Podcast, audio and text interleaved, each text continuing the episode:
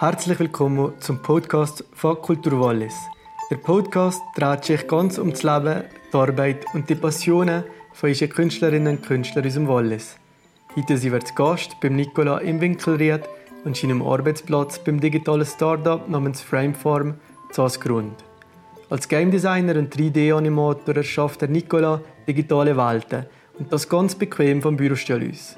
Was ihn als Künstler und Mensch beschäftigt, wie er lebt und lebt, erfahren ihr jetzt hier im brandneuen Podcast von Kultur Wallis. Also Nicola, herzlich willkommen zum neuen Podcast von Kultur Wallis.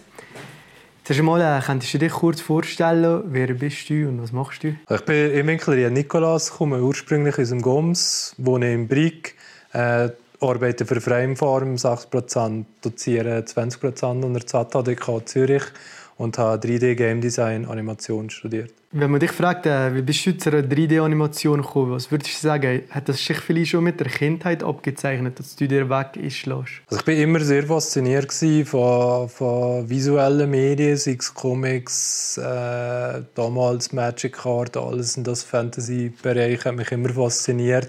Auch die Illustrationen sehr, also hauptsächlich natürlich auch.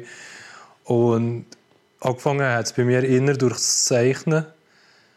Und irgendwann sind natürlich dann auch die interaktiven Medien wie Spiele dazugekommen. Und irgendwann ist dann halt die Neugierde da gewesen, oder wie, wie erstellt man eigene Welten, wie, wie kann man so etwas selber erschaffen. Und äh, aber wenn, wenn du die digitale Welt erstellst, was, was fasziniert dich besonders daran? Was mich fasziniert an diesen digitalen Welt und der Erschaffung von diesen Welten ist, ist einfach, oder wie, wie tief man sich da drin kann verlieren kann, auch wenn man jetzt beispielsweise als Medium Film oder, oder, oder, äh, oder ein Buch liest, oder, kann man sich bei einer Erschaffung von einer Welt kann man sich noch viel tiefer eigentlich damit befassen. Man verliert sich noch viel mehr, man sieht wirklich die Essenz, oder, wie, wie der Code entsteht, wie die Programmierung entsteht, wie all die kleinen Details vom Spiel entstehen, wie die ganzen Assets, also die 3D-Modelle entstehen, die nachher gebraucht werden, wie das Licht passiert, wie Szenen gesetzt werden, wie die ganzen Spielelemente funktionieren.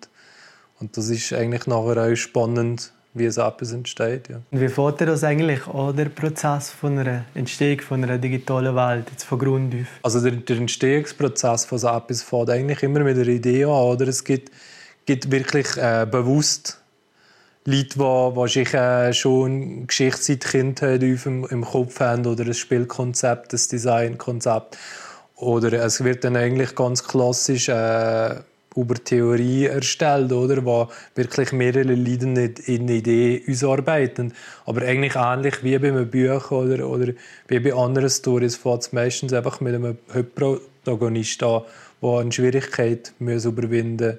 Und die Schwierigkeit wird nachher da dargestellt durch Interaktionen oder das ist dann schlussendlich der Spieler, der nachher die Schwierigkeiten überwindet und so eigentlich in die Welt gezogen wird. Wenn man jetzt von digitalen Welten redet, das findet ja nicht nur Anwendung in den Games, sondern auch in anderen Bereichen. Ähm, was sind Wirtschaftszweige, wo, wo schlussendlich äh, die Art von 3D-Animation Anwendung findet? Also die, die, die Anwendungsbereiche von, von 3D-Animation sind riesig natürlich. Also es ist nicht abseits von, von, von Games per se und Game Design.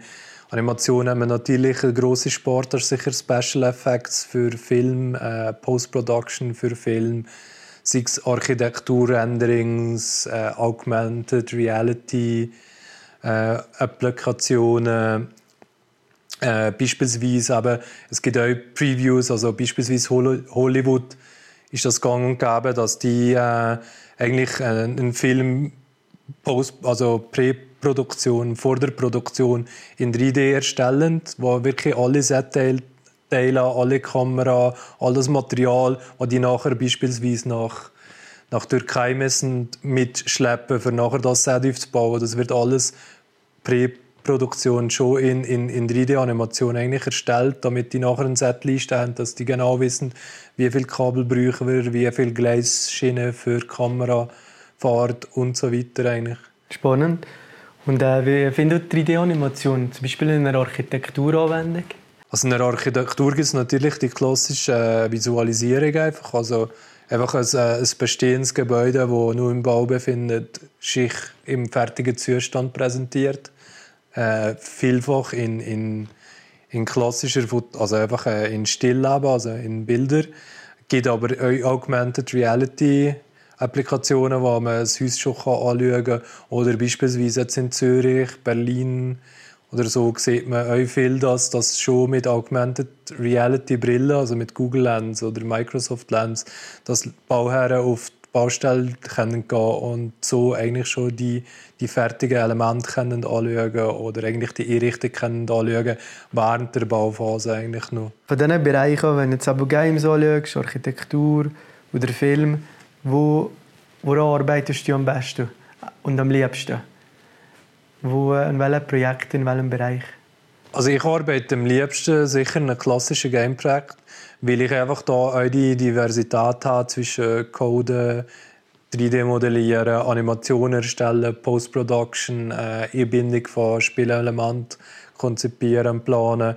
Das ist eigentlich das ganze Spektrum von dem, was du eigentlich gelernt hast, kannst du so anwenden, solange du dich in einer kleinen Produktion befindest, wo du eigentlich selber alle Elemente erstellst. Und das ist sicher das, was, was mir am meisten Spaß macht. Und bist du da eigentlich vollends kreativ oder an gewisse Regeln gebunden? Also du bist generell vollends kreativ. Wir haben halt einfach auch die Kreativität kreativ äh, Theorie gelernt, oder? Wie kann man kreativ sein, wie werden Charakter designt? Oder was für Elemente das man braucht, wie funktioniert eine Animation? Oder was ist eine weiche Animation, was ist eher eine, eine harte Animation von beispielsweise einem Gegner, der sich eher aggressiv bewegt, schnell, agil, Gegensatz zu eher einem knuddeligen Charakter, der dann eher runde Bewegungen hat und vielleicht tollpatschig wirkt oder so. Das sind alles Konzepttheorien, die nachher eingebunden werden, die nachher eigentlich einem, einem Spieler oder, oder einem, einem, Betrachter nachher etwas suggeriert, was in den Gen eigentlich ist schon, oder das entspricht dann nachher eigentlich so ein seiner Wahrnehmung, die über Jahrzehnte eigentlich Menschen geprägt sind schon. Oder wie, also es ist relativ einfach erklärt, indem das beispielsweise, oder du weißt, ein Kind sieht ein Messer, unter Umständen und nimmt das schon als Gefahr wahr, weil einfach Ninja Gena ist das einfach schon so geprägt, dass spitze Sachen inner äh, nicht unbedingt äh, einladend wirkend für sich draufzusetzen oder für die anzugreifen. Das ist einfach so eine Grundwahrnehmung von, von, von Mensch, die nachher in der Designtheorie einfach aufgearbeitet wird, sodass halt inner beige Charakter oder, oder, oder sagen wir, ein Charakter, der inner ähm, ähm, unbehagensellender wirken. Also was deine Gegenpartzellen sind eher in, in sehr spitzen Formen gezeichnet, damit man eigentlich direkt ohne irgendeine Introduction oder ohne dass man eine Hintergrundstory kennt, eigentlich direkt klar ist, das ist ein Gegner oder das ist nicht ein einladender, freundlicher Charakter, sondern das ist irgendein Feind, den ich wahrscheinlich bekämpfen muss. Oder das sind alles so Grundkonzepte. Sachen. Also Game Design ist natürlich in Sache schon sehr theoretisch geprägt, oder? Du hast eigentlich durch Programmierung hast du sehr viel Motten schon drin oder einfach Grundprinzipien unserer Motten. Du hast natürlich aber die hast die ganze in der Engine die ganzen Gravitationseffekte, die auf den Charakter einwirken. Du hast du hast Kräfte, äh, Massen, die du berechnen für, für Objekte, wenn man die selber bewegen.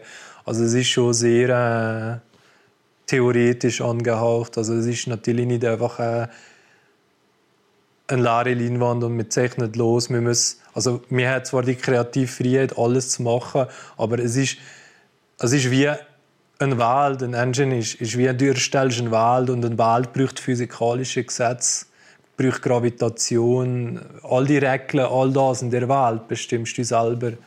Und das bedarf schon einer gewissen ja, einer gewissen Mathematik oder, oder einem gewissen Verständnis für Mathematik oder Freude an der Mathe. Und wo kommt deine Kreativität in dem Arbeitsprozess vor allem zum Zug? Also meine Kreativität nachher in dem Arbeitsprozess ist, ist eigentlich, weil du nachher die Regeln selber aufstellst, oder? Ich muss nicht zwangsläufig äh, die physikalische Formel für Gravitation von der Erde verwenden. Ich kann, ich kann eigene Regeln erschaffen. Ich kann sagen, dass sich Gravitation aber eine gewisse Höhe umdreht oder dass, dass irgendwelche Objekte magnetisch sind oder äh, oder eben nachher im ganzen Charakterkonzept. Du folgst zwar einer Designtheorie, aber trotzdem bist du natürlich offen, wie du das verwendest. Und auch die sehr guten Konzeptartists kennen auch zig verschiedene Designs ineinander äh, einbinden.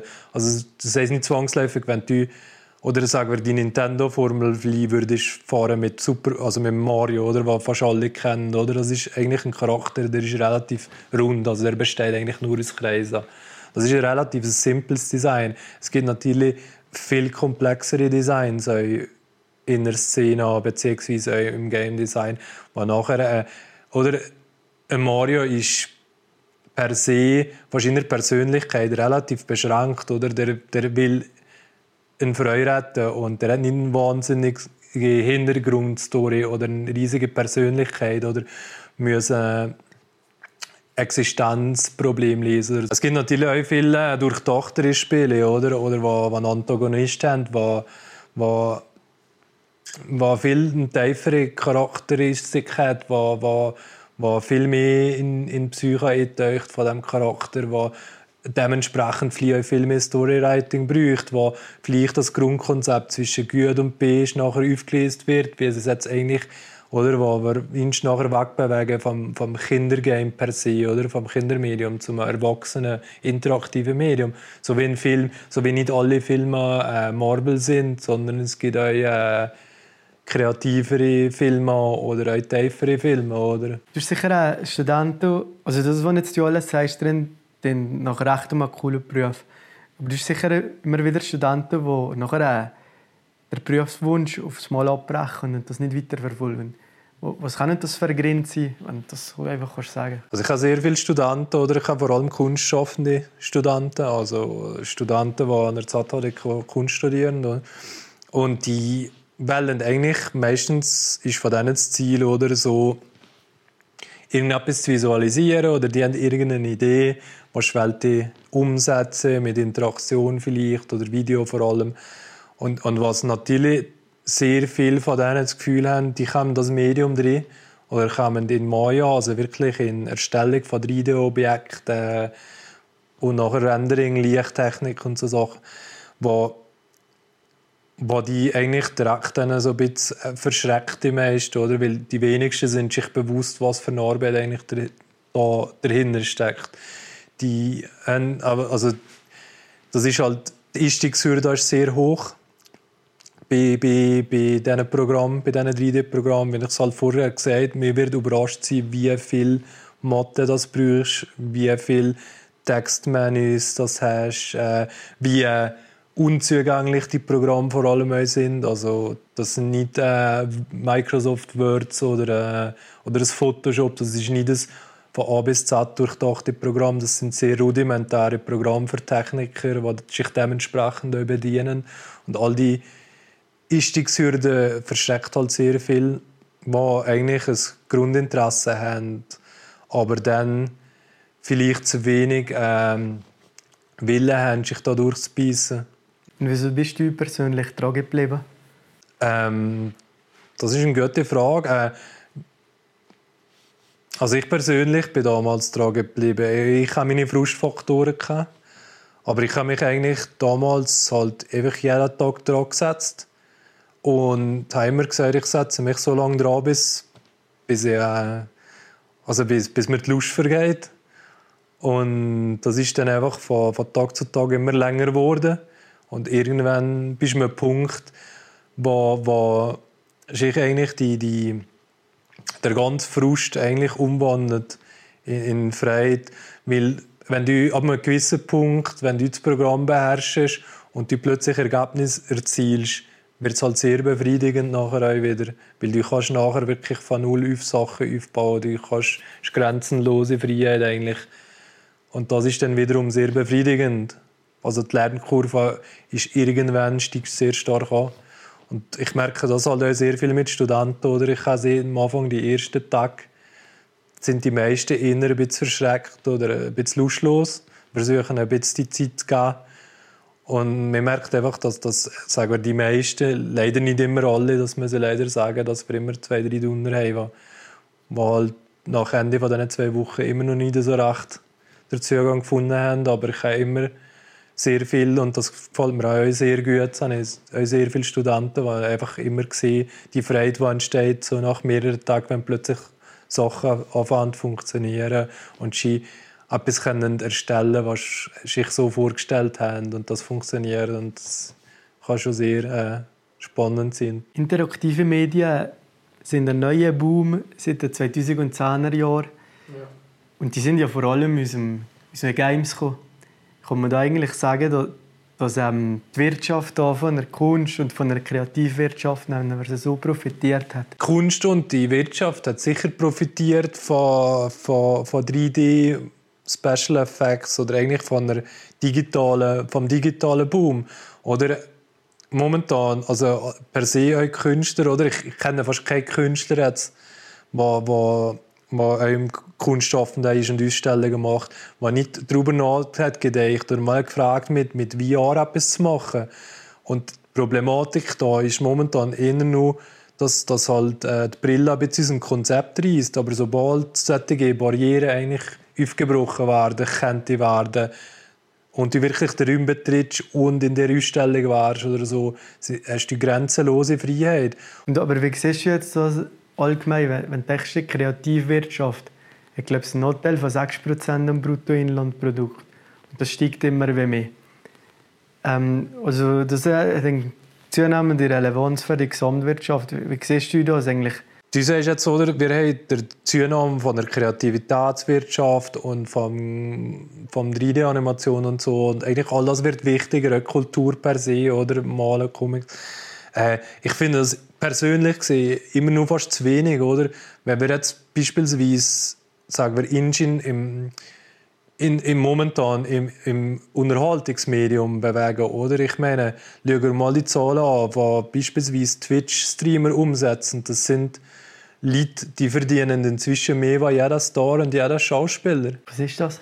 Das Game Streams, oder? Leute, die eigentlich Spiele spielen für Zuschauer. Und da gibt es Leute aus Amerika, die verdienen mehr als Neymar oder whatever. Und auch das Unterhaltungsmedium, sehr viele Fernsehsender, ZDF und ARD haben inzwischen auch digitale Kanäle, wo verleitet wird, wo digitale Inhalte erstellen. All das switcht ein bisschen um zu dem interaktiven Fernsehen, zu dem Clip basierten Sehen und Wahrnehmen. Und, und vor allem auch die jungen Zuschauer sind einfach also sind sicher interessiert an eben so Formaten wie, wie, wie Twitch. Oder? Das ist vor, vor 15 Jahren ist das belächelt worden. Heutzutage ist das eine Milliardenindustrie, wo die Fernsehindustrie niemals, niemals mehr mithalten kann, wo nicht einmal Hollywood kann mithalten an Geldern, die da umgesetzt werden. Und, und so sieht die Zukunft aus. Weil, ja, weil, weil es bräuchte ja auch Betrachter oder Leute, die, die das gut finden, dass das funktioniert. Und das sind hauptsächlich junge und nächste Generation, oder? Und die werden auch wieder kulturprägende Leute haben. Und wenn die mit diesen Medien aufwachsen, wird das einfach immer stärker zum Tragen kommen. Würdest du sagen, dass dein Berufsfeld weiter wächst? Also Definitiv. Also, also das Berufsfeld von, von einer digitalen Animation bzw. von der E-Bindung von Augmented, das ist alles in den. Das ist jetzt in den letzten Jahren aufgekommen und das wird langsam salonfähig. Es ist nur lang weg vom, von, von, von dem, was schlussendlich wird. Aber das wird in den nächsten Jahren, Jahrzehnten vielleicht, wird es noch brauchen, aber das wird immer mehr kommen. Oder auch der Erfolg von, von interaktiven Filmen, oder?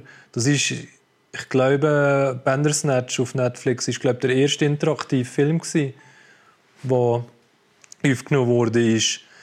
Und das ist ein riesiger Erfolg und das ist ganz ein anderes Fernsehen oder Film schauen, als jetzt, wenn du einfach einen Film schaust, wenn das intelligent ausgearbeitet ist. Und ich denke, einfach all das, oder, das, ganze Spektrum, das wird immer größer und immer selbstverständlicher. Und Ja, aber wir, wir sehen auch, was zum Teil eben, wo die Anwendungsbereiche sind, was für Klienten das man hat und es immer mehr interessieren sich, aber auch Augmented Reality Showrooms für Firmen oder all das kommt immer mehr und irgendwann wird das einfach Standard sein. Aber beispielsweise auch interessant, wenn es Konforama gehst, geh Möbel anschauen. Oder das ist, muss eine riesige Ausstellfläche sein, oder? Die müssen da Fernsehen alles haben. Wenn jetzt du das alles digitaler kannst machen brauchst du viel weniger äh, Verkaufsfläche mehr. Du brauchst nur noch einen Raum und einen VR-Showroom. Oder kannst du so wie Augmented Reality Green Kapseln machen, und die Brille kannst anlegen. Dann kannst du beispielsweise siehst du äh, dein Schlafzimmer und dann kannst äh, Bett auswechseln, du kannst die Bilder wechseln, die Vorhänge wechseln. Du kannst dich so durch das Sortiment eigentlich bewegen, kannst gleichzeitig dies, schon wie dein Schlafzimmer einrichten. Und Ski wiederum brauchen viel weniger Stauraum, brauchen viel weniger Ausstellfläche. Oder? Das ist äh, finanziell zukunftsorientiert. Oder? Das ist noch ein wirtschaftlicher Aspekt, der ja jedem klar sollte sein. Oder? Weniger Fläche, weniger Material äh, weniger musst putzen, weniger äh, Wartung brauchst, oder? Das rechnet sich bald. Kannst du euch sagen, dass jetzt inwie inwiefern das Augmented und Virtual Reality in Zukunft mehr Einfluss im Alltagsleben von einer Privatperson vom Durchschnittstyp wird haben? Ich denke, oder das sind alles Spekulationen, aber jetzt Augmented Reality in VR werden im Durchschnittsalltag sicher kommen.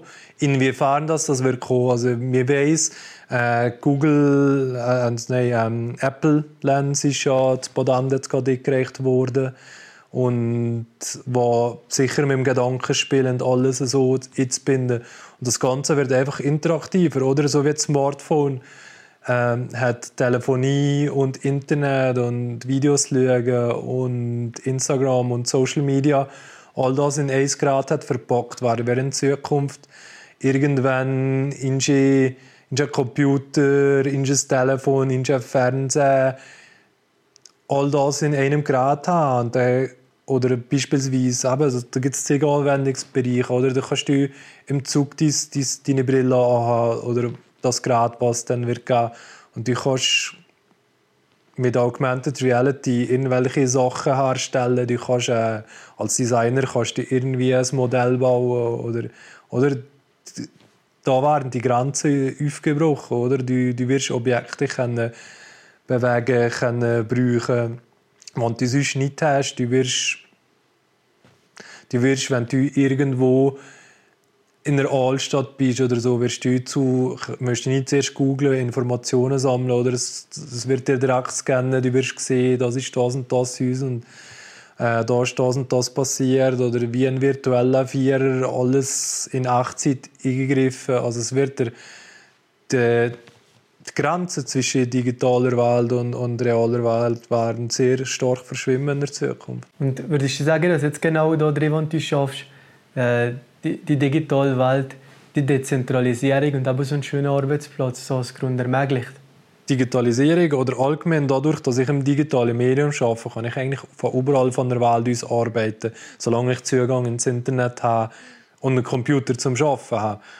Und das ist natürlich das Schöne daran, dass du so ortsunabhängig bist und so kannst arbeiten. Was jetzt aber auch interessant ist, und das ist jetzt gerade zu Zeiten von Corona, hat man eigentlich, haben viele Firmen eigentlich gemerkt, wie äh, digitalisiert das eigentlich schon sind, oder? Weil wir sehen jetzt beispielsweise an, an einer Freundinsbeispiel, die arbeitet für eine Krankenkasse und für die war das eine Umstellung von ein, zwei Tagen und alle ihre Mitarbeiter können jetzt Homeoffice machen und das funktioniert eins an.